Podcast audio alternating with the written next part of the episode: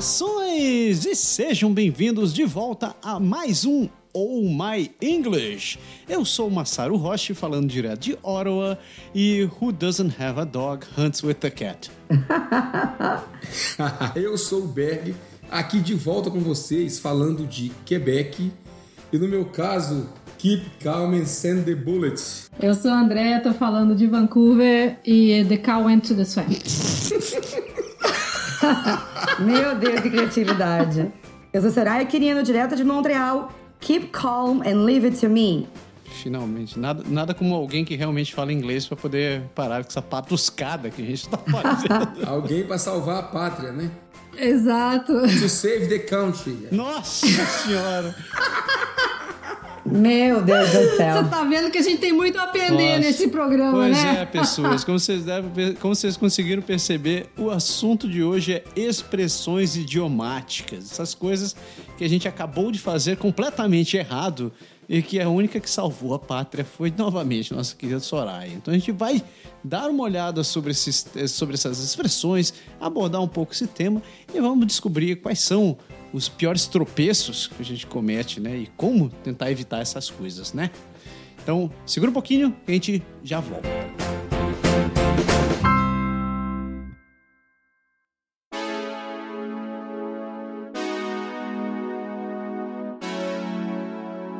Então, expressões idiomáticas. Novamente, seja bem-vindo, dona Soraya. Como estava a senhora?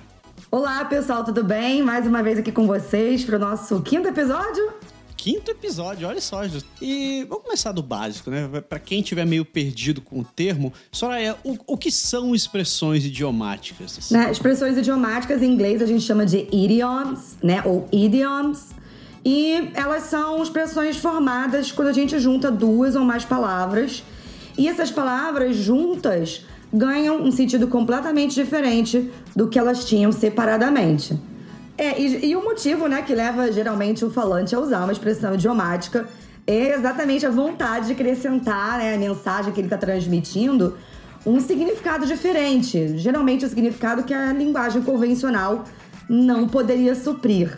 Então, para a gente compreender bem um, uma expressão idiomática, a gente precisa geralmente fazer uma interpretação global, né, dessas palavras juntas e não analisá-las separadamente, né, palavra por palavra. Da mesma forma, né, a gente não deve é, tra tentar traduzir uma expressão idiomática do nosso idioma para o inglês, porque não vai fazer o menor sentido, né? Era que a gente essa brincadeira que a gente vocês fizeram aí no início, né, de traduzir literalmente. Então, é importante a gente ter uh, em mente isso, que a gente nunca vai conseguir traduzir um idioma, nem do português para inglês, nem do inglês para português de uma forma literal. Mesmo que ainda tenha algumas, algumas, como é que eles chamam isso daí? Algum, coincidências, né? Tem algumas expressões que a gente usa da mesma maneira, que inclusive significam a mesma coisa, só que é, eu acho que os casos são bem, são, são bem específicos, né? Não é sempre que a gente vai encontrar isso daí.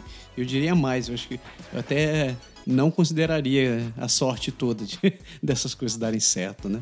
É, exatamente. O legal, assim, é que quando a gente começa a aprender idiomas, a gente começa a perceber como é que é fatal ficar usando tradução, né, para aprender um idioma, para aprender uma língua, porque uh, a gente tem que tentar entender a língua dentro, né, do, do próprio contexto dela, dentro dela mesma, porque é, senão, primeiro de tudo, você vai ficar cheio de vícios, né? O processo é muito mais demorado e se você se habituar a fazer isso o tempo todo, muita coisa que você vai ver não vai fazer sentido.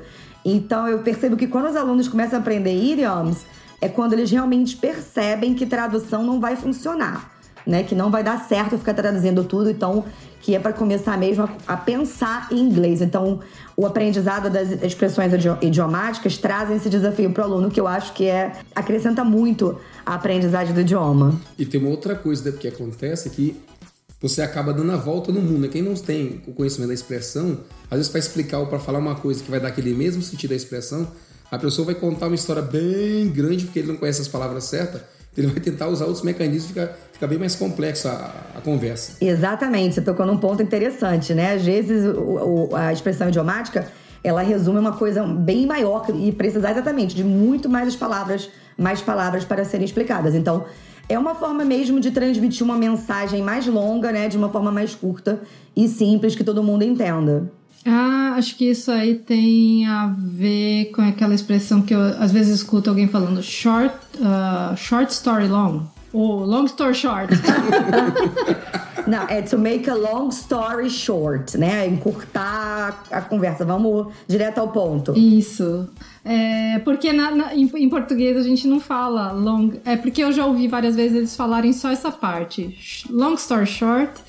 E justamente para resumir, né? Em português a gente não, não fala dessa maneira, né? Então a tradução literal já não funcionaria também nesse caso, né? Sim, com certeza. A gente fala resumindo a história, né? É diferente, né? Pois é, se você for traduzir também isso literalmente para inglês, já não vai fazer o menor sentido. Você falar uh, summarizing the story, né? O cara vai olhar pra tua cara e falar: Meu Deus do céu, o que, que, que essa louca tá falando, né?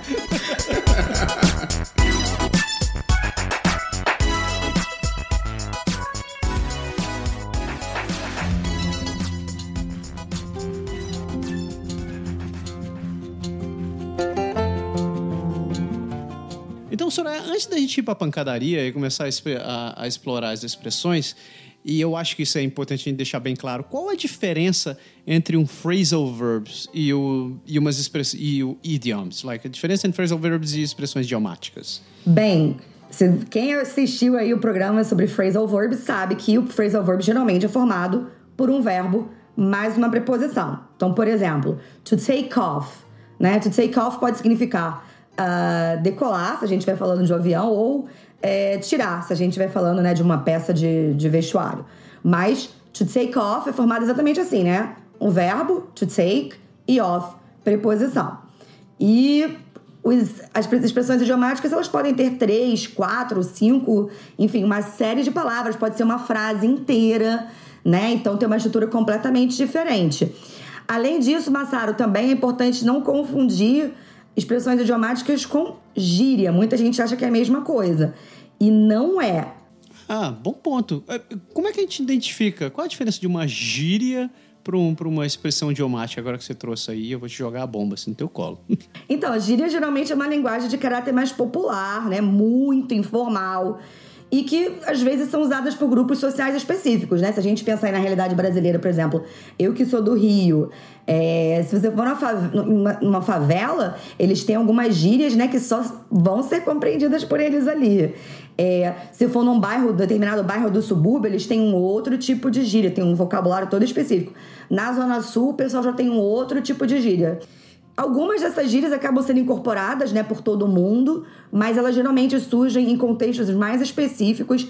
E a gíria costuma ser uma forma assim, de desafiar né, os padrões tradicionais da língua. Por exemplo, quando a gente fala, ah, é nós, né? Todo, assim, uma boa parte das pessoas, pelo menos do, é, acho que eu conheço que falam isso, falam de brincadeira, sabem que é nós, tá errado, né? Ainda coloca o nós, escreve o nós com N-O-I-S é, bolado, né? Tô bolado. Mocaô. Mocaô, exatamente. Então é uma forma assim, em inglês, por exemplo, a buck, né? Ao invés de falar a dollar. É, isso é uma gíria. Ou, ou falar sweet ao invés de nice, né? Dizer que alguma coisa é it's nice, it's, it's sweet. Então, gíria é isso, né? É, é bem diferente de um idioma. Um idioma, ele geralmente é uma, uma linguagem que está mais enraizada na língua e é compartilhada por todos os grupos sociais. Então, todo mundo faz, vamos dizer assim, não, não todo mundo faz uso do, das expressões idiomáticas, né, sem diferenciação. Os slangs, eles variam muito de região para região e, e, e, gírias que têm fazem todo sentido aqui, não fazem ali nos Estados Unidos, também não fazem em diferentes regiões dos Estados Unidos e Austrália e outros países que falam inglês. A expressão idiomática, ela vai ser uma coisa que ela é conhecida, como você falou, né, de todos que são que usam aquela língua e inclusive tem uma história, né? Ah, outro dia até eu tava vendo, contando assim, acho que o Massaro mandou para mim uma coisa tipo de um guia dos curiosos, mas em inglês, comentando da, da origem de algumas expressões idiomáticas. Então elas são muito antigas, elas têm toda uma história, né? Diferente da gíria, que ela é mais. varia mais de acordo com o tempo e, e ao mesmo tempo de região para região também. Exatamente, também, né? Foi como eu falei, algumas gírias elas costumam, uma ou outra costuma se enraizar, mas elas geralmente desaparecem. Né? Elas, foi, foi que eu expliquei antes. É, mais, é um fenômeno mais regional é, e costuma desaparecer. Boa parte das gírias desaparecem. Os idiomas já não, foi como eu falei, eles estão enraizados na língua e são compartilhados pelos falantes. É isso mesmo, Andréia? Você... A gente sabe que se você não souber, não conhecer bem as expressões, você acaba, como eu estava comentando naquela hora, você acaba se perdendo, dando volta e tal. Assim, uma coisa que você tem obrigação de saber, né? Uma coisa que faz parte da língua, então você tem que conhecer bem isso. Mas aí a minha questão é, como faz para você aprender? Como é que você, como é que você faz para aprender, para pegar o jeito com isso? Legal, Berg. Antes de ensinar como que você vai, né, memorizar, como que você vai aprender os idiomas, eu gostaria de fazer um comentário, né? Você falou aí que, né, que tem que aprender idioma, que é muito importante. Realmente, né? É, a gente faz é, uso de expressões idiomáticas o tempo todo quando a gente fala. Como a gente, na nossa língua, a gente fala sem perceber, né? O português a gente nasceu falando, cresceu falando, então a gente vai usar aquilo ali o tempo todo sem perceber. Quem é de fora e não conhece a língua direito, vai ficar um pouco perdido dependendo do que a gente falar, né? Especialmente tem pessoas que são mais conotativas, né? Tem gente que usa muita expressão, que fala é, é usando, é, é, é, enfim, uma linguagem bem menos literal do que, do que outras pessoas. Então, se você se deparar, por exemplo, com um falante desse tipo e você não conhecer idioms, você vai ficar totalmente perdido. Mas Bem, no geral, todo mundo usa bastante, usa sem perceber. A gente, quando tá falando outra língua, a gente acaba fazendo é, uso dessas expressões de uma maneira mais. Até assim, ó, no início forçada, né? A gente começa a se obrigar. Não, vou ouvir aquilo dali, achei legal, eu vou começar a usar também incorporar o meu vocabulário. E, bem, quando você está usando uma expressão idiomática também, foi o que você falou, você vai ter mais flexibilidade porque isso vai mostrar que você tem influência na língua, né? Você consegue se expressar de, de diversas maneiras. Se você está num contexto mais formal, você vai usar uma linguagem uh, mais formal, né? Menos, menos conotativa, mais literal. Mas se você está entre amigos, se você está falando uma linguagem mais do dia a dia, você vai precisar, né? seria legal você usar essas expressões idiomáticas para dinamizar um pouco mais é, enfim, o que você está falando, né? Isso vai mostrar realmente que a pessoa tem influência. Por exemplo, se você vai fazer um exame como o IELTS, né? No Speaking Test, você fizer uso de idiomas, isso vai ajudar você a pontuar melhor. Exatamente por, por causa disso que você falou, que eu estou reforçando aqui. Isso vai mostrar que você sabe é, se expressar de diversas maneiras, usando linguagem literal e usando também linguagem um pouco mais conotativa. E eu acho que mesma, as mesmas dicas que eu dei para phrasal verbs valem aqui, né? A primeira coisa é não ser tão ambicioso, porque muita gente, assim, pega uma lista com 50 idioms e quer memorizar no final de semana. Impossível, né? Vamos começar a pegar de pouquinho em pouquinho, quatro, cinco idioms e tentar usar, tentar aplicar aquilo ali no dia a dia. Você vai falar é, com um colega seu aqui no Canadá, tenta né, colocar aquilo ali de alguma forma. E também registrar, né? Quando a gente está assistindo séries de TV, filmes, esses, essas expressões idiomáticas aparecem o tempo todo. Então, eu sempre falo para os alunos, registrem é, as, as, essas expressões que vocês é, virem, né? Façam um, um arquivinho no bloco de notas no celular e anota ali, depois vocês veem o significado direitinho, vejam um exemplo de uma, uma outra frase com aquilo. Agora, a gente precisa tomar cuidado, tá? Porque é, quando a gente vai aprender idioms é, com filmes e séries. Porque, por exemplo, uh, se você vai assistir Friends, né? É ou, How I Met Your Mother, é bem linguagem do dia a dia, né? São amigos conversando sobre problemas da vida, trabalho, coisa e tal. Mas, por exemplo, se você pegar uma série como The Big, uh, The Big Bang Theory, eles, eles usam umas coisas que são assim meio surreais, que ninguém usa no dia a dia, porque, enfim, é um grupo de nerds malucos, né? Então a gente tem que tomar cuidado com isso, sempre tentar buscar referências em materiais que trabalham mais com linguagem do dia a dia. Não vai assistir Game of Thrones, né? E querer aprender as expressões idiomáticas que eles usam ali, porque você vai soar um pouco estranho, né? Se você aplicar algumas coisas no dia a dia. É porque mesmo, mesmo, mesmo os idiomas, mesmo as expressões idiomáticas, elas também estão são contextualizadas dentro de um, dentro de um grupo, né? É a mesma coisa de você começar. Tem um monte de expressão que a gente pode utilizar em informatiquês que se você ficar utilizando, por exemplo, com um médico, ele vai ficar te olhando de assim, como quem diz, boiei. é, não, exatamente, exatamente. Você falou agora há pouco que idioms é, são, são desejados quando você utiliza, você está fazendo um exame de certificação, né? Ou um, um exame mais formal. Agora, até quando isso daí não é. Até onde a gente consegue explorar expressões idiomáticas e. E até quando é aceitável, mais ou menos assim. Tipo, qual a diferença da gente utilizar idiomas no, num exame oral e num exame escrito? É, tem, tem algum peso? Boa pergunta, Massaro. Boa pergunta, porque essa, essa é uma dúvida que os alunos têm no geral. A gente precisa evitar, tá? Num exame mais formal, né? IELTS, TOEFL, CELP, a gente precisa evitar usar idioms e phrasal verbs na escrita, tá? A não ser que você tenha plena certeza que esse phrasal verb é um phrasal verb formal, ou que essa expressão idiomática é uma expressão idiomática mais formal, não é legal usar. Eu não recomendo usar, porque você vai perder ponto, porque a maioria dessas expressões uh, são mais informais, tá? E linguagem escrita de exame de inglês tem que ser formal. Então, evite usar na escrita. Evite usar na escrita, mesmo se na parte 1, por exemplo, do IELTS, que, que às vezes pode ser pedido uma carta informal. Mesmo numa carta informal. Numa carta informal é legal usar. Numa carta informal, por exemplo, você poderia usar né? Mas na Writing Task 2 uhum. e, enfim, Writing Task 1 do Academic, não. E também tem carta formal, semi-formal. Nessas cartas, assim, Isso. é bom evitar, né? No, uhum. Na carta informal, legal. Se você souber um idioma que, que caiba ali na situação, aí sim seria legal usar, tá? Mas para os outros tipos de escrita, não. Uhum. Então tem que tomar muito cuidado com isso.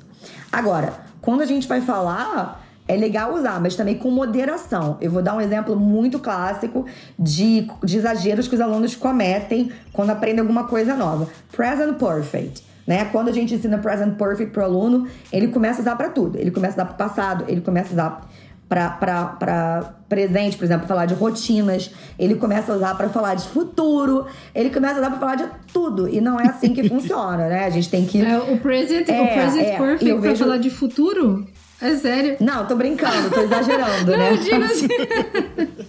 tô exagerando, mas assim. É, tem que tomar cuidado. Gente, não é porque a gente aprendeu uma coisa nova, a gente vai começar a usar aquilo ali o tempo todo, fala, é, responder uma, uma, uma pergunta com três é, é, expressões idiomáticas, não, não tem como. Então tem que ter um pouco de bom senso, né? Uhum. Usar uma aqui, outra ali, mas não encher as respostas de expressões idiomáticas achando que tá arrasando, porque na verdade isso vai te dar ponto seu, porque você vai soar artificial se você fizer isso. É, acho que fica meio com cara de coisa ensaiada, decorada, né? Se começar a usar demais. Com certeza, com certeza. Vai, na verdade, isso tem efeito contrário. Você vai ser penalizado. É. Mas, é. mas é a mesma coisa que o português, assim, de, por uma certa forma. Né? Você não vai pegar um, um, uma carta que você está escrevendo na universidade, um texto que você está escrevendo no seu trabalho, e dizer pro cara, ó, oh, então, a vaca foi pro brejo, né? Você não vai, entendeu? É verdade. Você não, você não, vai, você não vai colocar isso no teu, no teu texto. Você vai chegar e você vai falar num nível um pouco mais mais elevado. Você está tomando um café com um cara na, na, do lado, assim, está conversando com ele, você pode dizer, bicho, a vaca foi pro breve, não teve jeito. Você está no, você tá no informal, você está no, no, no, mais coloquial. É, é, meio que, que, eu acho que parecido nesse, nesse aspecto. É, usar o bom senso, né? E o que, que acontece muitas vezes? Alunos acham que porque o nativo está usando uma determinada expressão, ah, ele está usando, eu vou colocar isso na prova, vou, vou soar super fluente. Não é assim, né? A maioria das pessoas falam no dia a dia de maneira informal. Então, se você, por exemplo, assim, vou dizer you know, like, alguns alunos chegam usando isso e eu falo assim, gente, eu, quando eu falo assim, não, pode parar com essa história de you know e like. Ah, mas o meu colega que trabalha comigo fala assim o tempo todo. Bom, seu colega seria reprovado no IELTS. Ele ia tirar Band 5, porque não pode. é, porque o IELTS não reprova e aprova, né? Ele, ele nivela o aluno de acordo com o nível de inglês. Mas, assim, é, os alunos têm essa impressão, têm, têm essa fantasia de que se eles usarem as coisas que os nativos usam no dia a dia, na prova, eles vão arrasar. Mas não é assim, né? Essas, esses exames de inglês, eles são bem, na verdade, eles usam uma linguagem bem artificial. Eu vou começar por cartas. Quem é que escreve carta hoje em dia? Né? Não tem nada mais artificial do que para mim, do que fazer um exame de inglês e mandar o aluno escrever uma carta formal, terminando com yours sincerely, yours faithfully, porque ninguém usa mais isso no dia a dia tá? Ninguém mais escreve carta no dia a dia. Então, o IELTS, gente, não tem nada de linguagem do dia a dia, não tem nada de linguagem natural. Esqueçam isso.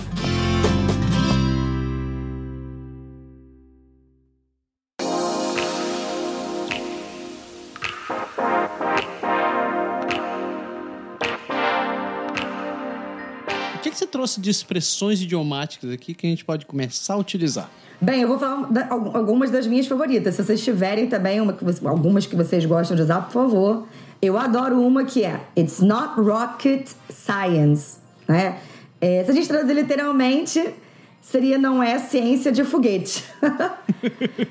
né? Mas na verdade significa que não, não é tão difícil, né? Então, por exemplo, é, sei lá, se tem alguém com muita dificuldade em fazer alguma coisa, você pode dizer assim, come on, it's not rocket science, né?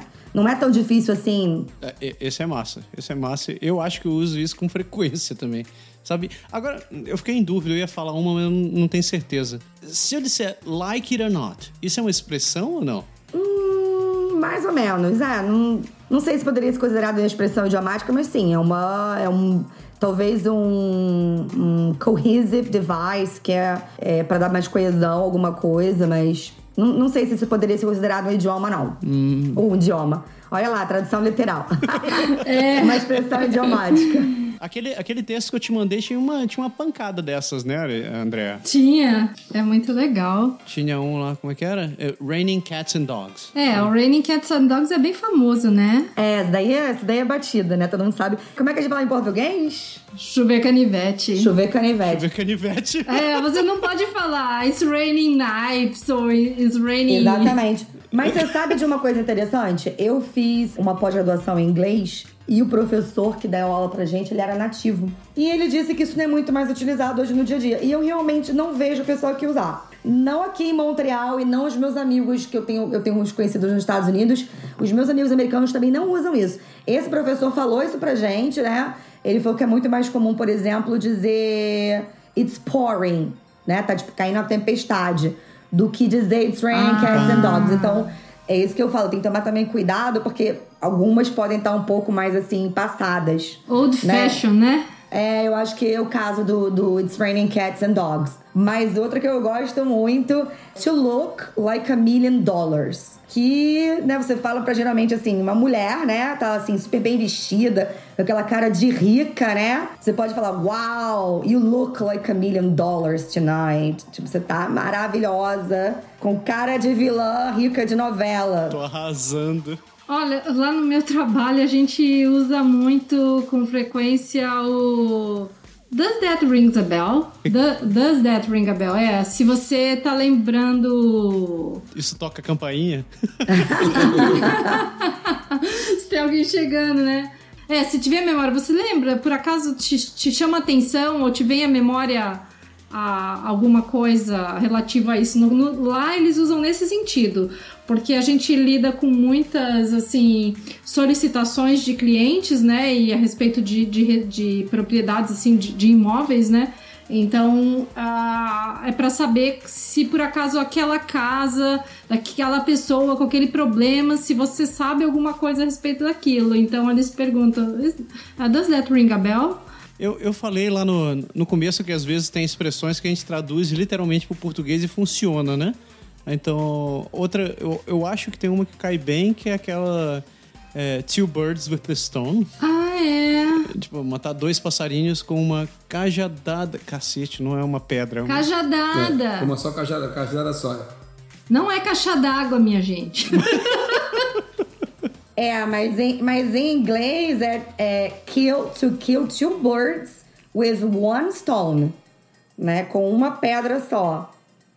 Foi isso que você falou? Foi. É que no Brasil a gente mata com, com, com pau, né? Ele, em inglês com você mata com pedra. É. Não, mas a gente mata o coelho, passarinho. Como não? Não, em inglês é passarinho também. Não, eu tô coelho, falando em português. Em inglês é passarinho, mas em português é o coelho que é você mata. É o coelho, mas... Gente. Nossa! A gente misturou aí o reino animal. Matei o bicho errado com o instrumento é, errado. Eu já, tava, eu já tava pensando uma Sara com bastão de beisebol, lançando ele voado, uma voadora, rodando igual bumerangue pra acertar o pássaro bem ali no céu. Caraca, olha só, bicho confundiu. Tem que mudar o nome desse programa também. Ou, ou My Senility. Estou ficando senil.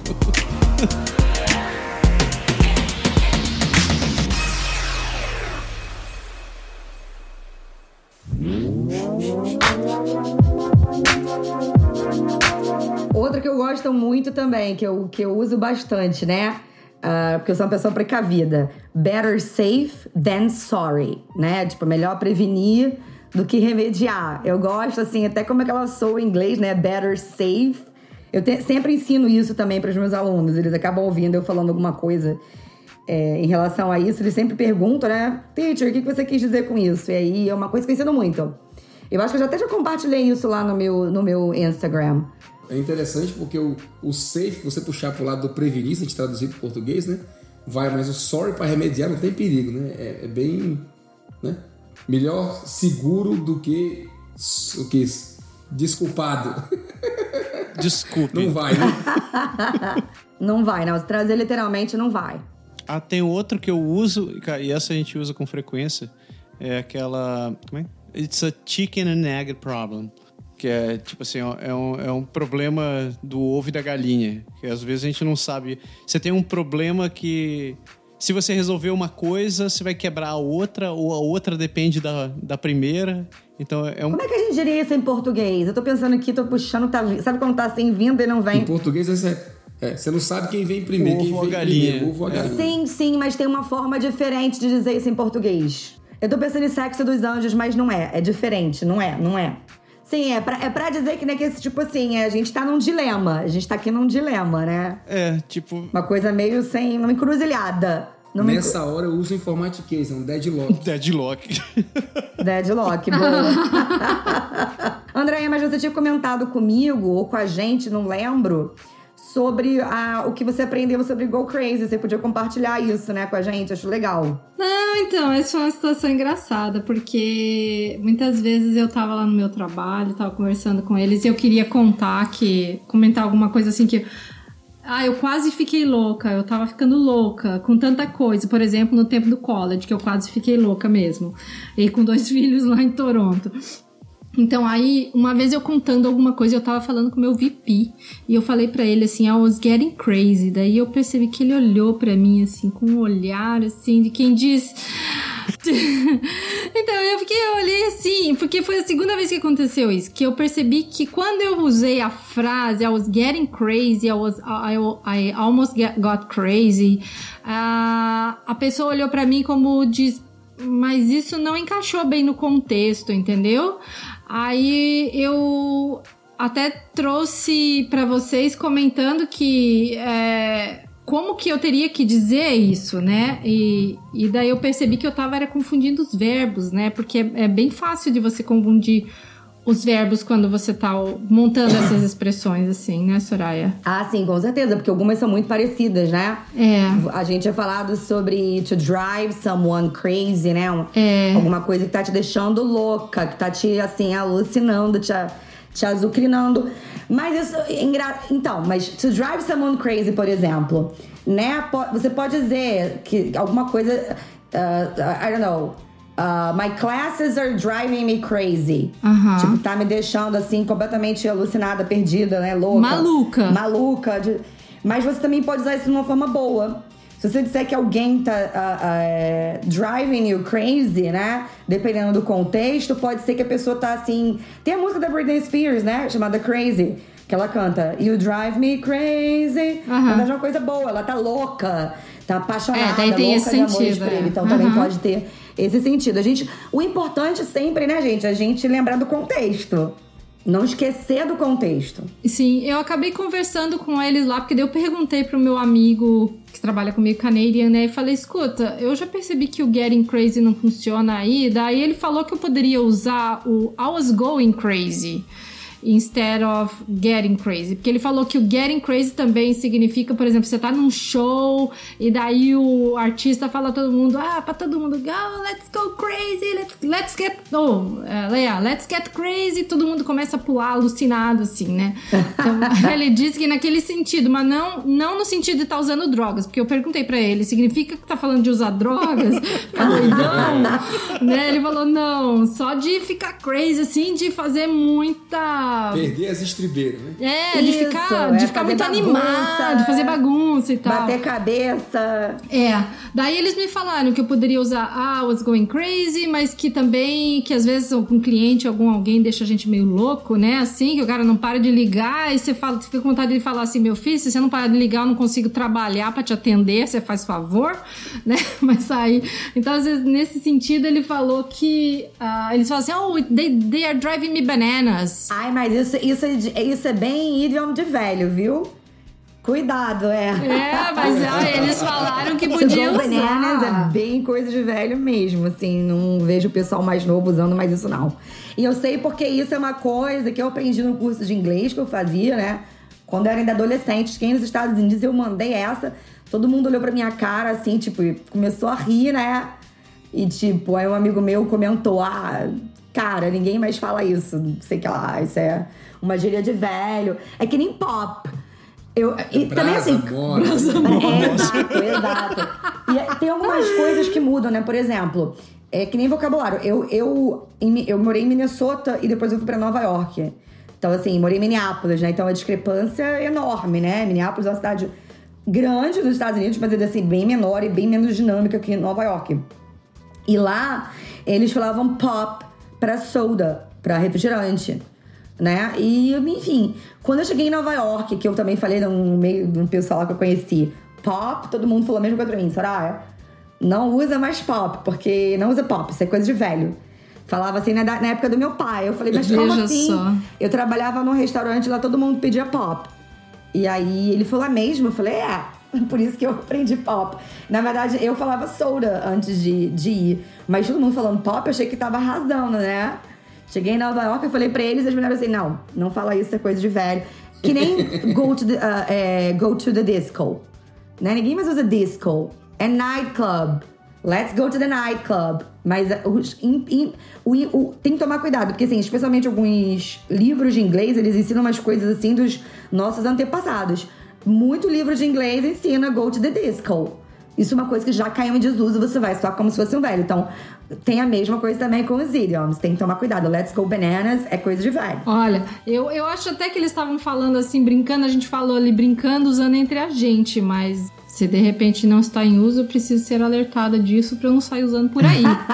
Senão eu vou fazer feio. É, uma outra que eu acho engraçada, eu, eu comentei, é da Word of the Mouth.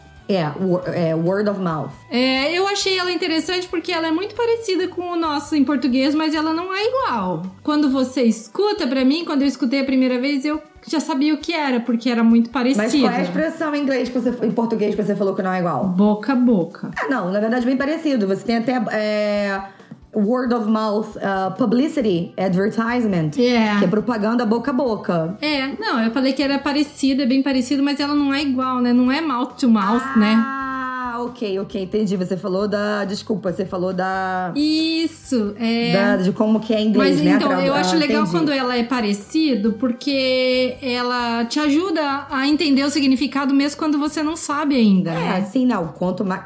Assim, é melhor que seja parecido, né? Se é parecido, é, a gente entende melhor. Você acha word of mouth é assim, óbvio? Porque pra mim não é engraçado você tá comentando isso. Nossa, pra mim foi super óbvio. A hora que eu ouvi, eu, ah, é o boca a boca. É, eu, não- eu não engraçado, eu não acho que sou tão. Pra mim não sou tão óbvio. Mas legal, interessante. É, talvez pelo conceito, talvez pelo meu contexto. O contexto deixou muito claro pra mim o contexto onde estava sendo usado, entendeu? Porque era uma coisa assim de falar que mesmo que fosse talvez outra expressão que não tivesse o mouth na meia e no meio eu ia acabar entendendo pelo contexto. Então, pra mim, na hora que eu li aquilo, foi clique. Oh, que legal, é o boca a boca. Uma legal que você mencionou comigo, é, para mim, foi o to cross an arm and a leg. Oh, né? yeah. Ah, porque essa é, bem, essa é bem parecida. Né? A gente fala em português custa os olhos da cara, mas você tá vendo ali to cost e tá mencionando partes do corpo, você pensa, ah, quer dizer então que é caro, né? Que alguma coisa é cara. Eu acho essa bem transparente, não sei o que vocês acham. Olha, faz sentido. Cara, escutando as duas expressões agora, parece que elas foram criadas por piratas, né? Uma perde um olho, o outro perde a perna, o braço. Meu Deus do céu. Mas, cara, o braço e a perna e o olho eu não sei não, viu? Ué, é só você ver o Capitão Gancho. O Capitão Gancho tá nessa história. Tá nessa história. No caso, ele perdeu os três, né? É, e depois ainda virou comida de jacaré. Meu Deus do céu.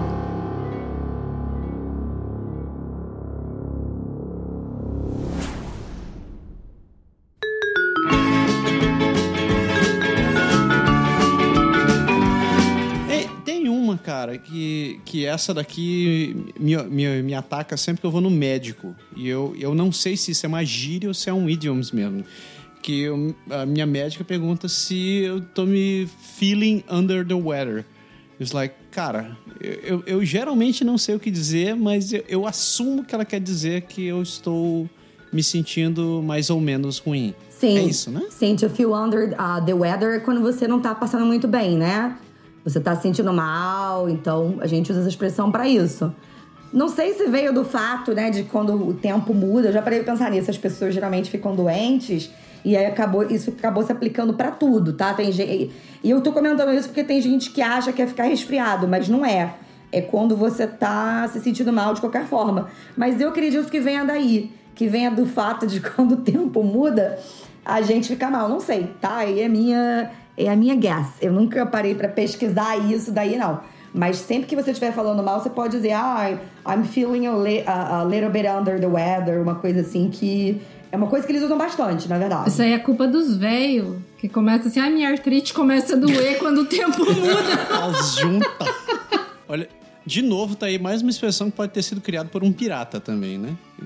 Verdade. Tava ruim. Cara, pra mim, uma que sempre que me soou natural é Hold Your Horses. Pra mim é. é- é- Aham. assim, acho que a primeira vez que eu vi não foi meio que intuitivo, assim, segurar os cavalos, né? Segurar os cavalos é bom. Como que a gente fala isso em português de uma maneira menos literal? Vocês vocês sabem? Eu diria se segura, se segura aí. Pode ser como pode tirar seu cavalinho da chuva? Não, não, porque tirar o cavalinho da chuva, tipo assim, esquece, né? Não vai rolar. O hold your horses é mais assim, tipo, calma aí, né? Vai com calma, segura aí. Pega Ainda- leve? É. Pega leve, take it easy. É uma coisa que eles usam também bastante. Eu vejo bastante isso em filme, em série, e vejo o pessoal usando no dia a dia, assim. É, queria que você explicasse essa história aqui do leite materno, essa aqui do To Get It Off Your Chest. Oh, meu Deus do céu, to get it off your chest. então, é quando a gente quer desabafar, né? To get it off your chest é desabafar, literalmente. Você tá estressado, você pode falar, I need to get it off my chest right now. Tipo, eu preciso desabafar, eu preciso tirar isso diante de mim agora. Então, também é uma coisa que eles usam bastante, é uma expressão que, que eles usam. Eu, eu já vi diversas vezes em série, então é uma boa pra usar no dia a dia. É uma boa pra você, por exemplo, né, começar a praticar em casa e a gente tá o tempo todo, né, tão estressado, não vai faltar oportunidade de você usar isso aí no seu dia a dia. É, não, se, não se estresse porque mistake is human. Não, não faça isso. Pelo amor de Deus. Não termina, faça isso. Isso aí.